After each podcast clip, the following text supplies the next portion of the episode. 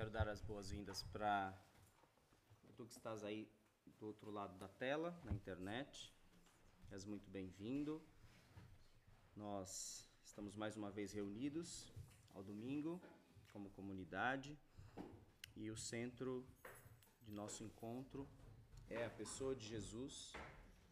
O centro do nosso encontro é a palavra de Deus e o que ela fala sobre Jesus e sobre o reino de Deus. Estamos aqui para adorá-lo, para convivermos, para edificarmos uns aos outros com os dons que temos recebido da parte de Deus. E, portanto, tu és muito bem-vindo para estar conosco presencialmente e será um prazer receber-te assim que puderes estar conosco. Tá bem? Nós, então, estamos a estudar o, o Evangelho de Lucas. Estamos a olhar para a trajetória de Jesus e estamos agora no capítulo de número 6. Então peço que abram as vossas Bíblias lá, o Evangelho de Lucas, no capítulo 6. Temos aprendido tantas coisas preciosas nessa leitura. Dizemos que é como que uma leitura coletiva que fazemos Estamos aqui, eu e o Nuno, apenas a conduzir este tempo. E como é também comum do nosso tempo de partilha, cada um de vocês tem a liberdade de abrir comentários, colocarem uh, aquilo que o Senhor está a falar enquanto lemos a palavra de Deus também. Nós temos visto o valor desse evangelho que é o de manifestar a veracidade da história de Jesus. Então, se, se há uma pessoa, um, um evangelista, que pode ser de grande valia para fortalecer a fé daquele que está em dúvida sobre quem é Jesus e sobre a história de Jesus, é o evangelista Lucas. Porque ele faz um trabalho de um historiador. Ele é um grego, é um gentio, é um médico, ele faz uma profunda pesquisa a respeito dos acontecimentos que se cumpriram entre nós. Essa é a expressão que ele usa logo no capítulo 1. Ele fala que ele foi atrás de testemunhas oculares para verificar as coisas que se cumpriram. Isso é muito interessante, esta expressão, porque ela dá a entender que os eventos acontecidos com Jesus não é apenas a história de um homem bom, que veio para ensinar-nos uma ética superior, uma moral é, educada, não é simplesmente um mestre, mas a história de Jesus é o cumprimento de todas as profecias, é o ápice de tudo que estava de tudo aquilo que o povo judeu estava à espera e não só o povo judeu, mas todo o mundo. Lucas é um gentil, ele não é judeu, e ele aponta para esse facto de que Jesus veio para todas as nações. Em muitos eventos, Jesus vai é, falar com pessoas de outras nações, o que é uma ótima notícia para nós. Ou seja, nós estamos cá e somos ah, já uma igreja bastante multicultural, temos brasileiros, temos os portugueses, temos mexicanos. Hoje aqui temos gente, acho que da Alemanha, não é? pessoas de outros lugares. Ah, e Jesus é boa notícia para todos nós. Quando lemos o Antigo Testamento, percebemos não só na queda do homem que Deus deixou ali uma semente de salvação, quando falou que por meio de Eva viria um descendente da mulher que pisaria na cabeça da serpente. E depois, quando ele chama Abraão, ele fala que Abraão seria uma bênção para todas as nações, por meio dele, todas as nações do mundo seriam abençoadas, isso cumpre-se aonde? Em Cristo. Uhum. E aí Lucas abre o evangelho a dizer que esses são os eventos que se cumpriram entre nós. Jesus é o cumprimento, é o ápice, é o preenchimento de todas as esperanças de Israel e do mundo inteiro. Então, quando nós estamos a ler o evangelho de Lucas, nós estamos a, a, a verificar a confirmação dessa história.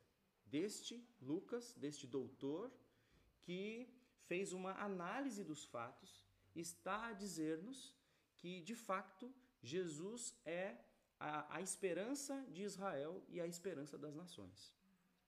E é bastante interessante pensarmos assim, porque é ele quem vai colocar, por exemplo, profecias relacionadas a Jesus desde o Antigo Testamento na anunciação de Maria, com Zacarias, quando Simeão pega Jesus no colo e ele ainda é um bebê, todas as coisas concorrem para esta ideia de que está a se cumprir as escrituras sagradas.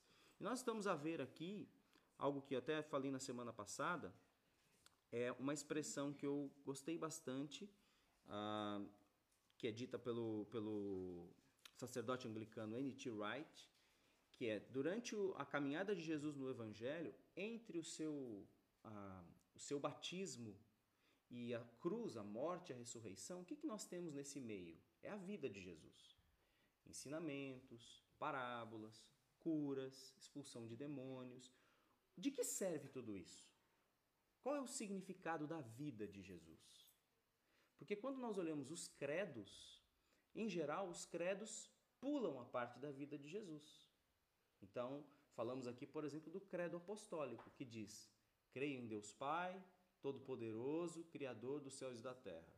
Creio em, em Jesus Cristo, o seu único Filho, nosso Senhor, o qual ah, nasceu, o qual foi concebido ah, da Virgem, não é isso? Por obra do Espírito Santo, ah, e, e nasceu da Virgem Maria. Padeceu sob o poder de Pôncio Pilatos. O que acontece? Entre o nascimento e a morte, não se fala nada nos credos. Percebem? Há um vazio aqui. Então, muitas vezes os credos surgiram para bater estacas profundas sobre a verdade das doutrinas que estavam a ser atacadas naquele tempo.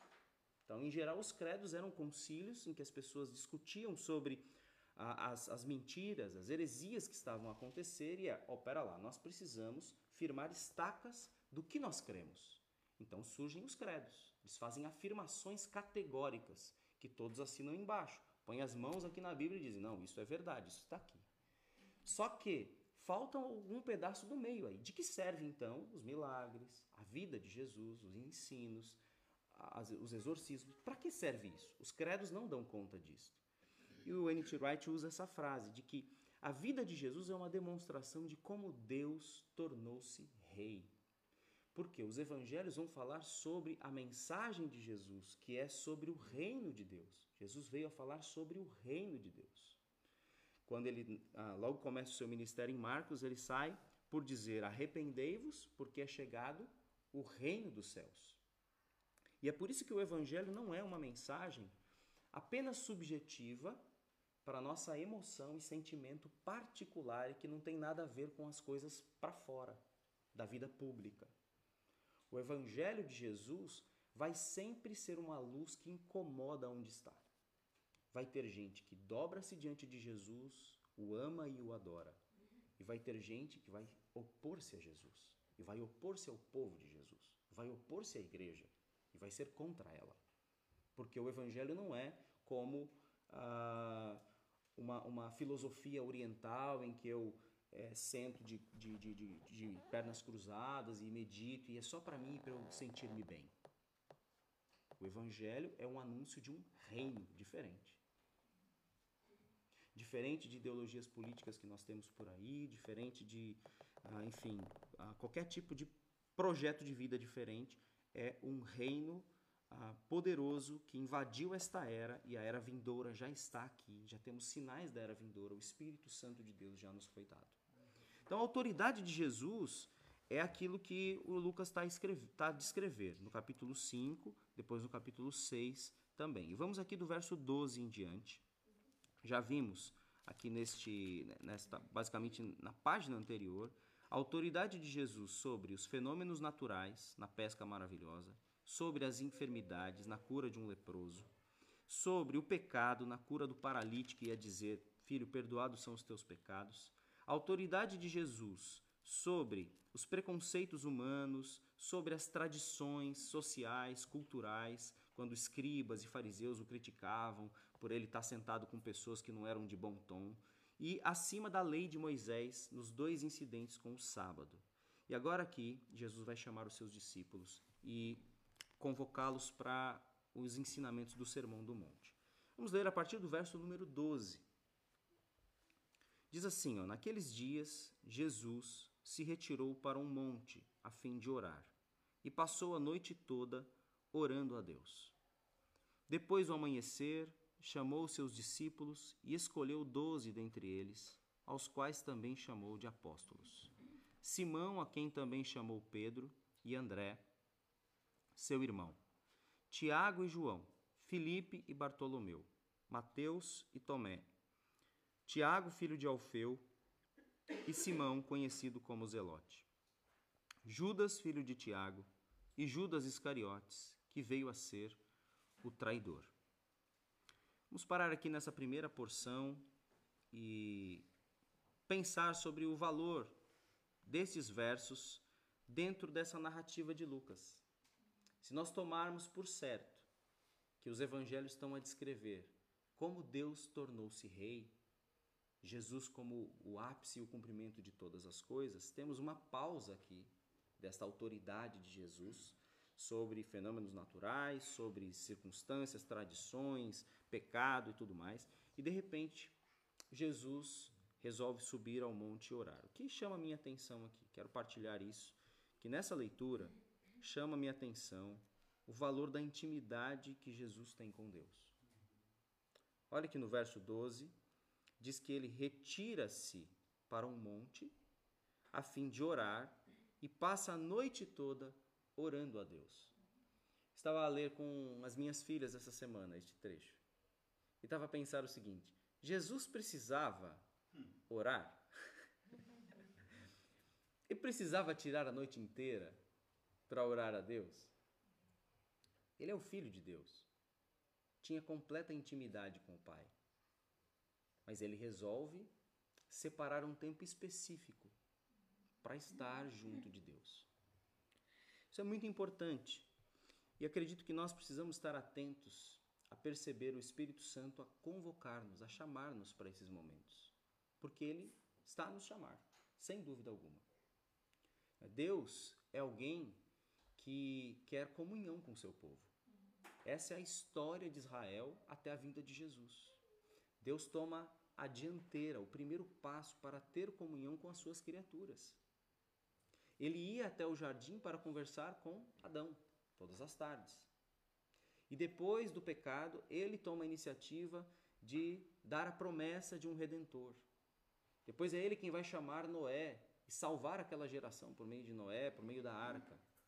É ele quem vai atrás de Abraão para, através de Abraão, abençoar todas as nações. Deus está a tomar a dianteira do processo de relacionamento. Não é religião, é um relacionamento todo o tempo.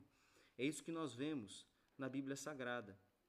Quando vemos, quando olhamos para Tiago, Tiago cita um texto de Deuteronômio, bastante interessante, acho que 32. Tiago capítulo 5 ou 4, capítulo 4, que ele diz que o espírito de Deus tem ciúmes de nós. Que isso significa? Que quando somos de Deus, quando pertencemos a Deus, é do desejo dele de que estejamos em Sua presença. E se nós começarmos a desviar a nossa vida, a nossa cabeça, o coração para outras coisas, o Espírito Santo começa a reclamar para si a nossa vida.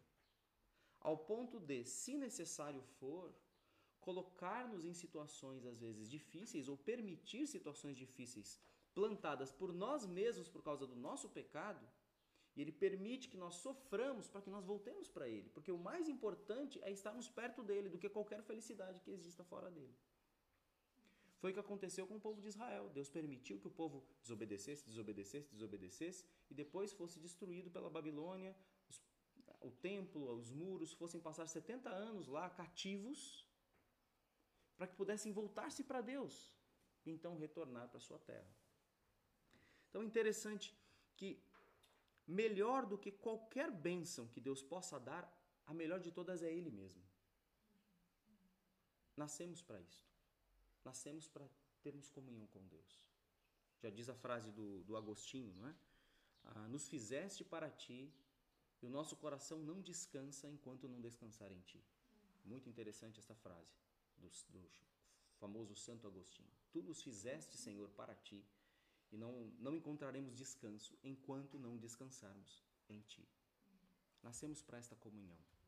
E quando vemos a trajetória do próprio Jesus, no batismo, o que foi que o Pai disse? Este é o meu filho amado, em quem me comprazo. Depois vemos que Jesus vai para ser tentado pelo deserto pelo Espírito de Deus, na plenitude do Espírito Santo. Verso 4, ele estava em comunhão com Deus. Depois, no verso 14, 4, 14, que ele, no poder do Espírito, voltou para Galiléia e ele leu aquele texto de Isaías 61. Então as coisas estão acontecendo e Jesus está em comunhão com o Pai. Depois daquele, daquela cura da sogra de Pedro, e vários doentes no fim da tarde, ele retira-se ao romper do dia para um lugar deserto. Jesus fazia isso. No meio daquela vida corrida, nós pensamos, ah, não tinha eletricidade, não tinha internet, é, era fácil, uma vida tranquila, ele devia dormir cedo, tinha muito tempo. Não. As pessoas, as multidões queriam ver Jesus. E ele precisava retirar-se para estar com o Pai. Eu não sei se vocês já sentiram isso também. De que a tua vida está super lotada, a tua agenda não tem tempo para nada. O teu corpo está cansado, tua mente está cansada. E tu abres os olhos na tua cama e sabes, eu precisava estar um pouco mais com Deus. Ou vais deitar, eu precisava estar um pouco mais com Deus, mas eu, eu não consigo. Estou cansado. Não tenho todo o tempo. Jesus fez isso. E acho que é um grande ensinamento para nós. Ele retirou-se, passou a noite inteira, a orar a Deus para tomar uma grande decisão, que era a escolha dos doze apóstolos. Jesus já tinha muitos seguidores, mas agora era um momento importante. Dentre todos os seguidores, escolher os doze apóstolos. Os doze homens perfeitos? Não. Doze homens que iriam, pela sua força, mudar o mundo? Não. Se fosse assim, Jesus escolhe muito mal as pessoas para trabalhar com ele. O processo seletivo de Jesus falhou. O processo seletivo de Jesus falhou. Não era um bom psicólogo, não sabia fazer a, o processo de recrutamento direito, mas é porque não era na força desses apóstolos. Agora pensa sobre o cumprimento do Antigo Testamento aqui entre Israel e a chegada de Jesus. Quanto, quantas tribos existiam em Israel? Doze. Eram as doze tribos, os doze filhos de Jacó.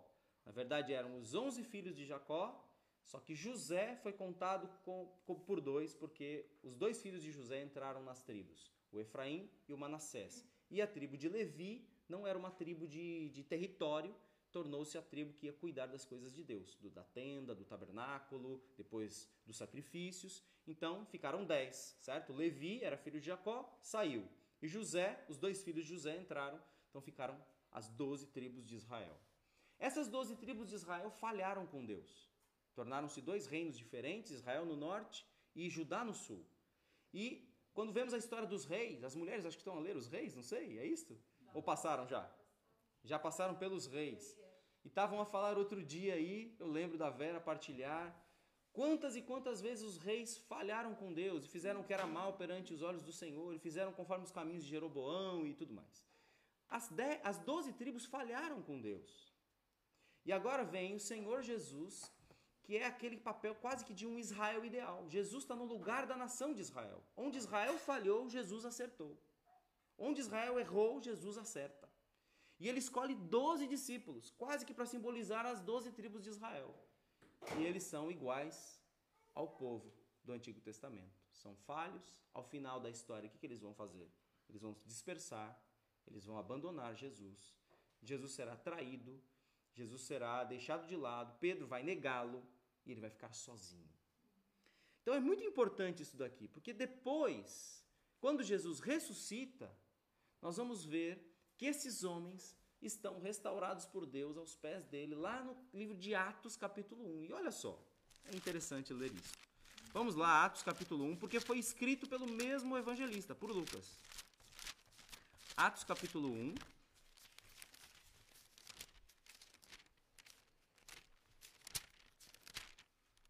O mesmo Lucas está a escrever para Teófilo, ele diz assim: Fiz o primeiro relato, ó Teófilo, acerca de tudo que Jesus começou a fazer e a ensinar até o dia em que foi elevado ao céu, após ter dado orientações pelo Espírito Santo aos apóstolos que escolhera. Depois de ter sofrido, apresentou-se vivo também a eles com muitas provas incontestáveis, aparecendo-lhes por quarenta dias e falando das coisas referentes ao reino de Deus. Olha aí, a temática do reino de Deus, mais uma vez. Os apóstolos perguntam se agora é o tempo de Deus restaurar Israel e Jesus diz: Não vos compete saber os tempos e as épocas, mas vocês vão receber poder ao descer sobre vocês o Espírito Santo. Serão minhas testemunhas, tanto em Jerusalém como em Judéia e Samaria e até os confins da terra. Então aquilo seria aberto a todas as nações.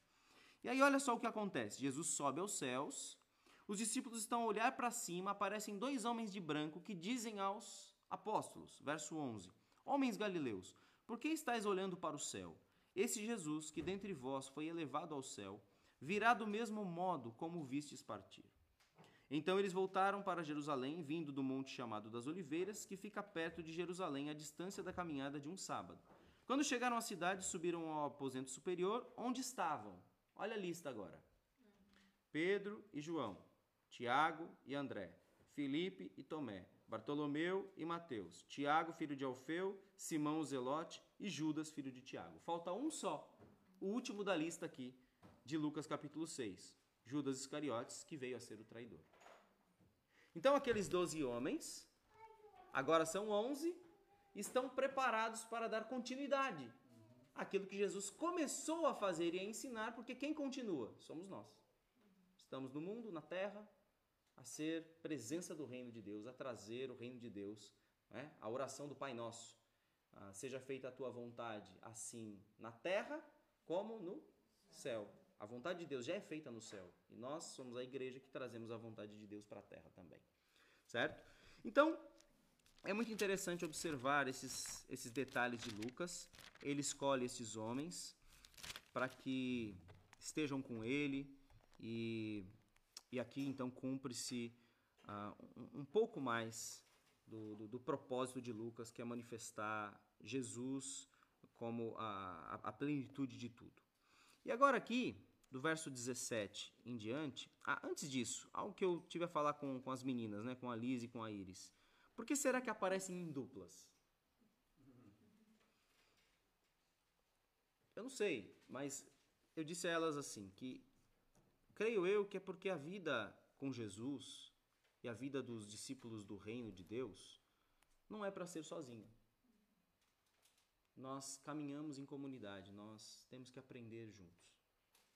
Não, não é concebível uh, pensar em pessoas que abraçaram a fé em Jesus como se fosse uma filosofia particular e a seguir a filosofia do Nazareno, sozinhos. Não é isso. É uma caminhada em comunidade. Por isso precisamos uns dos outros. Ninguém consegue sobreviver à fé, sobreviver ao próprio coração mal, pecador, incrédulo, se estiver sozinho. Precisamos uns dos outros, dos dons, para ajudarmos uns aos outros, a encorajarmos uns aos outros.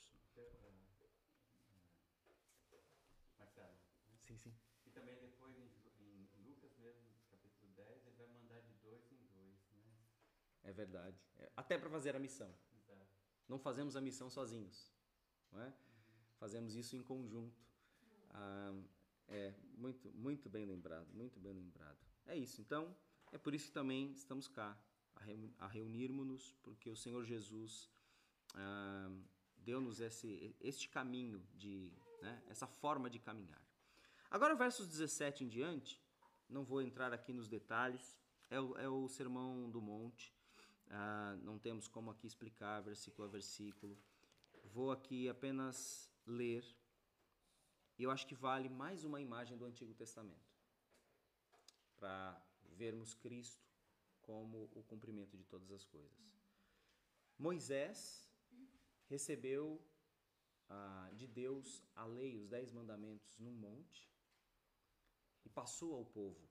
Chamou o povo e convocou para que então ele pudesse ensinar as leis de Deus, os dez mandamentos e as tantas outras leis que envolviam a purificação do povo, dos sacerdotes, dos levitas, as leis concernentes a, é, a, a, as leis nacionais, é? então tinha as leis cerimoniais, as leis morais e as leis, digamos que governamentais para o povo. E Jesus agora ele, ele chega quase como um segundo Moisés. Ele vai a um monte, tem muitos discípulos, e ele começa agora a dar as orientações. Que nós temos aqui são os princípios de, de vida de quem pertence ao reino de Deus. São um bocado malucos alguns desses princípios. Não são fáceis de engolir. E, e, por isso, dissemos na semana passada que Jesus às vezes escandaliza com a forma como ele ensina, as coisas que ele diz. Mas é por isso que Jesus é uma luz tão forte que aonde esse ensino for falado, independente do, da época que for e da cultura que for, vai escandalizar. E aí, certa vez, um escândalo que muita gente teve com ele, porque ele falou que tinham que comer a carne dele, tomar o sangue dele.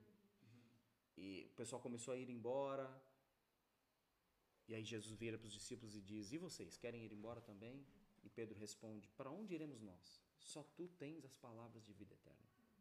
Não há para onde irmos senão permanecermos em Jesus. Então, olha só aquilo que Cristo vai dizer, não é? Vamos ler. Quando desceu com eles, Jesus parou num lugar plano, onde havia um grande número de seus discípulos, e também grande multidão de moradores de toda a Judéia e de Jerusalém e do litoral de Tiro e de Sidom. Eles tinham vindo para ouvi-lo e para serem curados das suas doenças. Observa, quantas vezes vai aparecer a palavra curados, curava. Ah, então as pessoas foram para ouvir Jesus e para serem transformadas por ele. Verso 18: E os que eram atormentados por espíritos impuros eram curados e toda a multidão procurava tocá-lo, porque dele saía poder que curava a todos. Então, nós vamos a Jesus para ouvir os seus ensinos, para receber da sua vida e para que ele transforme-nos completamente, para que ele cure nossas mazelas, sejam elas emocionais, espirituais, físicas, seja o que for. Jesus tem esse poder. Né?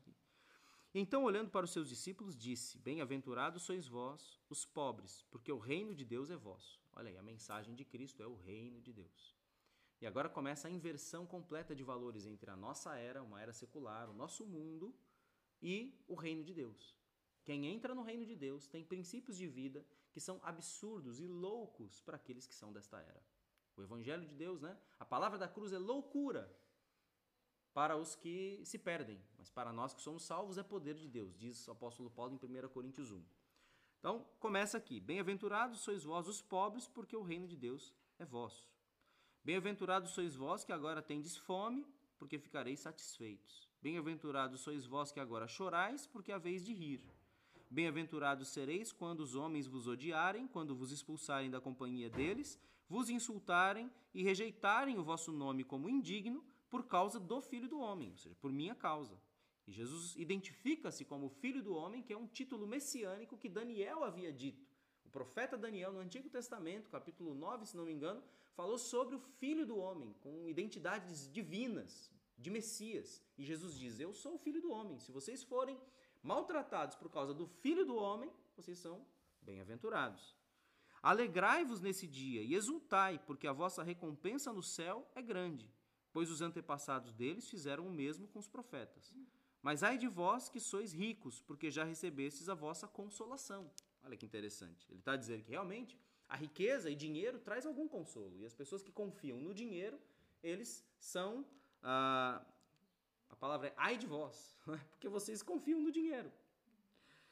Ai de vós que agora estáis satisfeitos, satisfeitos com este mundo, com esse sistema, com um mundo injusto, corrupto, enfim, cheio de tantas mazelas, porque passareis fome. Ai de vós que agora estáis rindo, porque vos lamentareis e chorareis.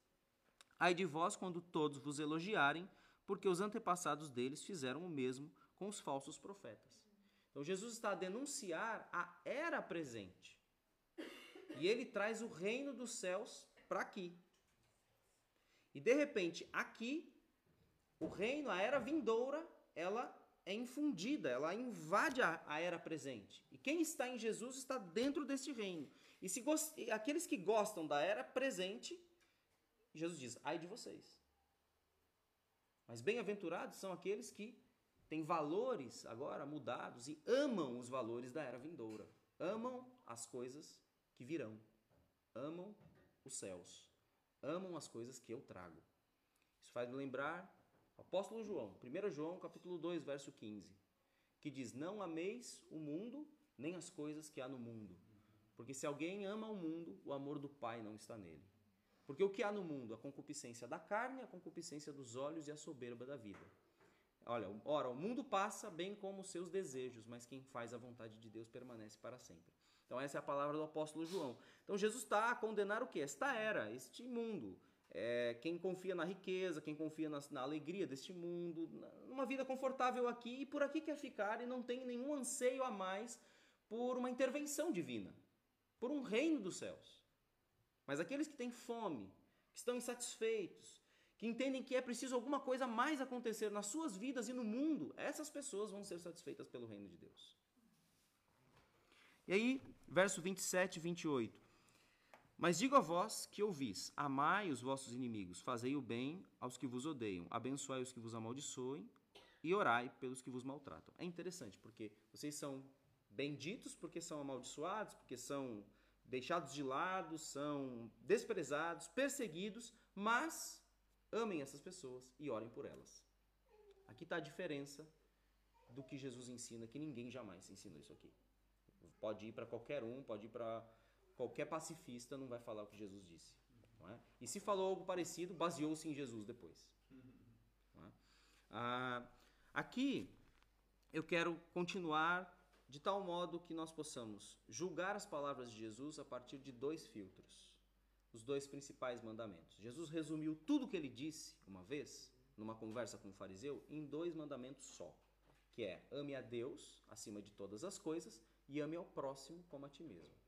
Tudo que Jesus vai dizer aqui, que é o princípio de vida para nós, no poder do Espírito, passa por essa peneira. Ou é amor a Deus, ou é amor ao próximo. Vamos ver então. Ah, ao que te bater numa face, oferece-lhe também a outra. E ao que te houver tomado a capa, deixa que leve também a túnica. Dá a todo o que te pedir. E ao que tomar o que é teu, não lhe peça de volta. Como quereis que os outros vos façam, assim também fazei a eles. Se amardes quem vos ama, que mérito há nisso? Pois os pecadores também amam quem os ama. E se fizerdes o bem a quem vos faz o bem, que mérito há nisso? Os pecadores fazem o mesmo. E se emprestares aquele Aqueles de quem esperais receber, que mérito há nisso? Os pecadores também emprestam aos pecadores para receber o que emprestaram. Pelo contrário, amai vossos inimigos, fazei o bem e emprestai, sem esperar nada em troca, e a vossa recompensa será grande, e sereis filhos do Altíssimo, porque ele é bondoso até para com os ingratos e maus. Sede misericordiosos, como o vosso Pai é misericordioso. Acredito eu que o verso 35 e 36 é o centro de tudo que vai ser dito nesse capítulo. Aqui está é que nós, os filhos do reino, somos chamados a sermos igual ao rei. Nós, os filhos do reino, os filhos de Deus, somos chamados a ser como Jesus. Isso é muito difícil, muito louco, muito crazy assim. Não é uma coisa simples e fácil. Ah, alguns desses ensinamentos nós estamos a mastigar depois de tantos anos a andar com Jesus. Eu ainda leio algumas coisas e falo, nossa, deve ter um jeito de explicar melhor isso aqui não é? Então, é nós pensarmos que somos chamados a sermos como Deus é. Ele é misericordioso com os maus. Então, Jesus está a dizer: se são filhos do reino, sejam misericordiosos, sejam como eu. Perdoem. As coisas não são só toma lá, dá cá, ele merece, tu tens o que mereces, ele não mereceu, então toma, ele merece, então aqui está bondade, ele merece o mal, então toma o mal. Jesus fala: não.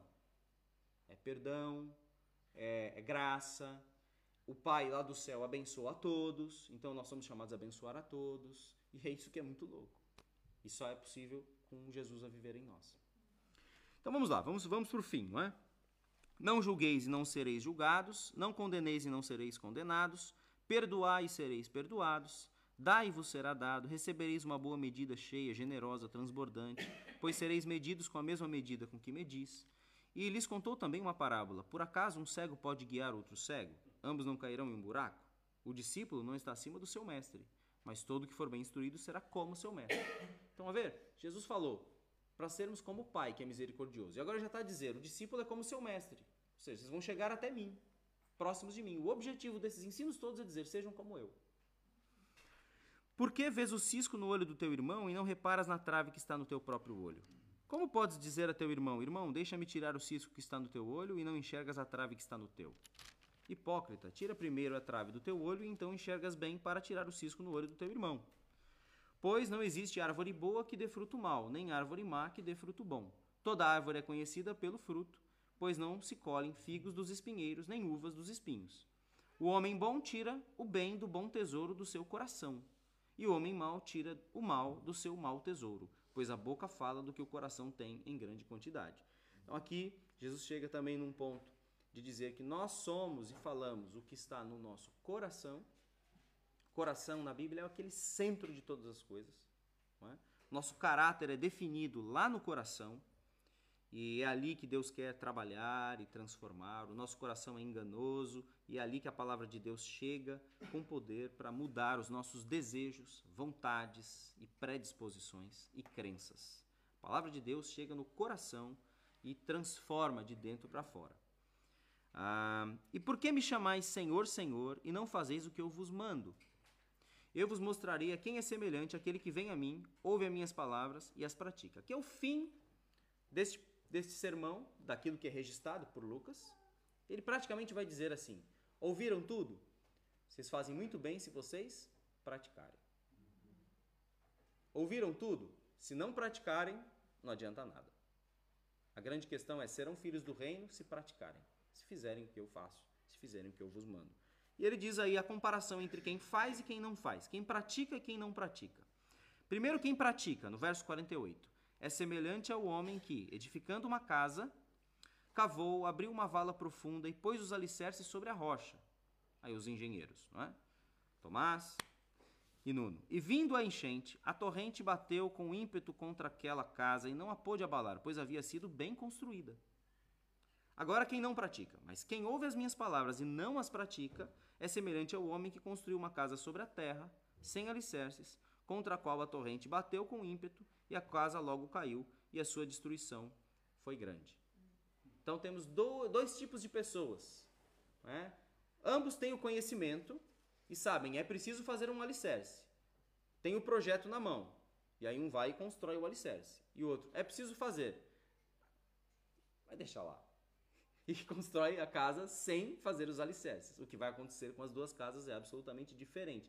E o que Jesus está a dizer é que quem tem o alicerce é quem pratica, e quem não tem o alicerce é quem não pratica. Quem ouve e passa por um ouvido e sai pelo outro.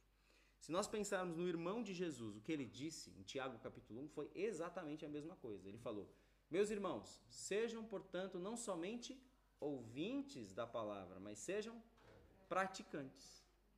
Não adianta sermos uma pessoa igual aquela que vai ver o seu rosto no espelho e a pensarmos que espelho naquela altura era uma coisa rara, é? de pessoas ricas, e não era nem talvez tão nítido. Uma pessoa que vê o seu rosto no espelho e depois vai-se embora e até esquece a sua aparência. De tão raro que, que era as pessoas se verem no espelho. E tem gente que é assim com a palavra de Deus. Dá uma lidinha, vai-se embora, passa-se o dia. E o que, que leste hoje? Nem sei. não é? O que, que foi que meditaste hoje? Não lembro. E, e às vezes somos assim, damos aquela olhadinha no espelho aqui, pronto, já fiz minha tarefa, tica lá e vai-se embora, não é? Siga, siga, não é? Como dizem vocês aqui, e não praticamos. E a importância que está em praticarmos a palavra de Deus. Por quê? Porque a tempestade vem para todos. A tempestade vai vir. A chuvarada vai vir. Boas notícias. É? A desgraça é democrática, vem para todos.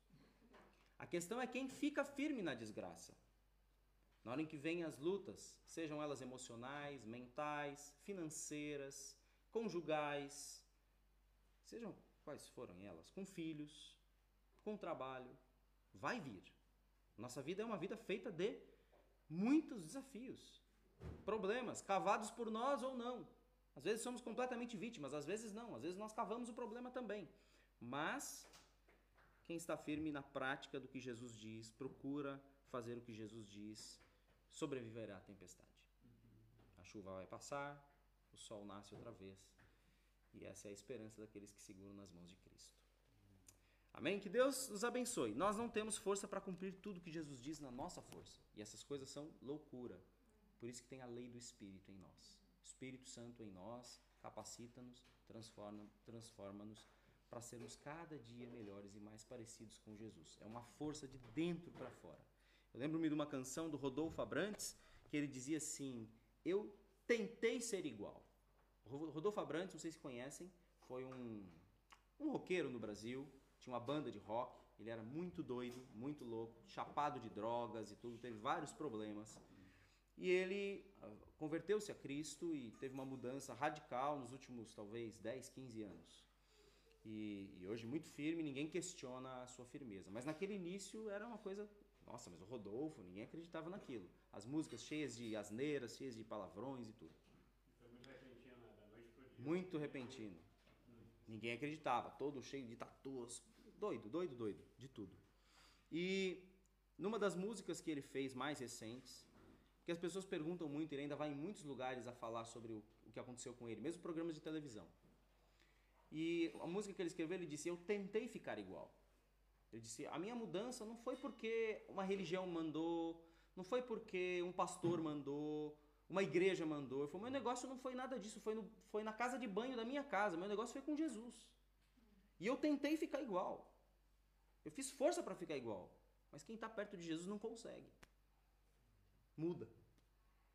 Essa é a verdade. Então, que Jesus transforme a nossa vida para nós aprendermos um bocadinho a sermos parecidos com Ele. Fomos chamados a isso. Amém? Deus nos abençoe.